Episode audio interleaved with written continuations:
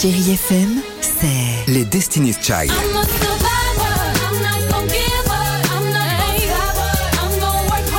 Des souvenirs Et la musique qui vous fait du bien.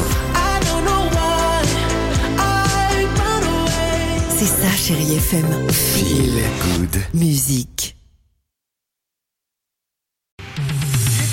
Il est avec nous.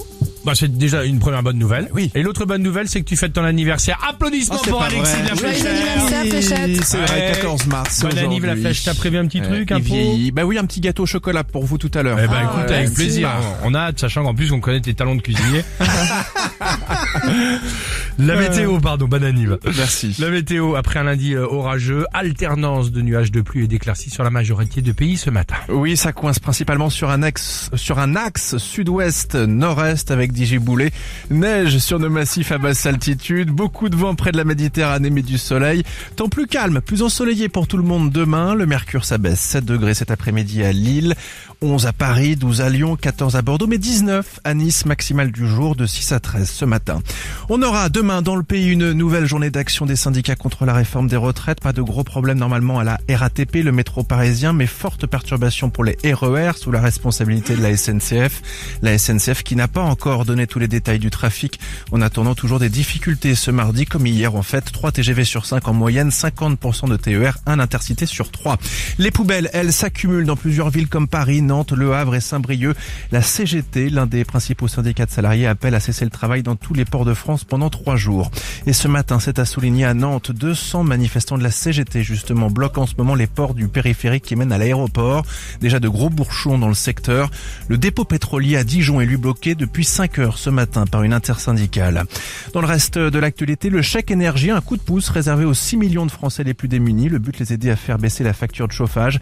Il sera versé sur les comptes en banque à partir du 21 avril. Aucune démarche à réaliser si vous êtes concerné.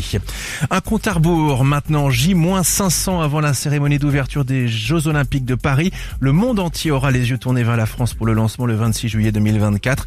Plus de 3 millions et demi de billets ont déjà été vendus lors de la première phase. Les inscriptions pour la deuxième seront lancées demain avec encore plus de places disponibles. Vous avez, pardonne-moi, forcément entendu son dernier single et vu son clip, hein Oui, la chanteuse Jane est de retour depuis quelques jours. Après un break de 4 ans, elle revient avec The Fool, le fou en français, un titre inspiré du tarot de Marseille où elle a trouvé son inspiration. Nicolas Bourboin l'a rencontré.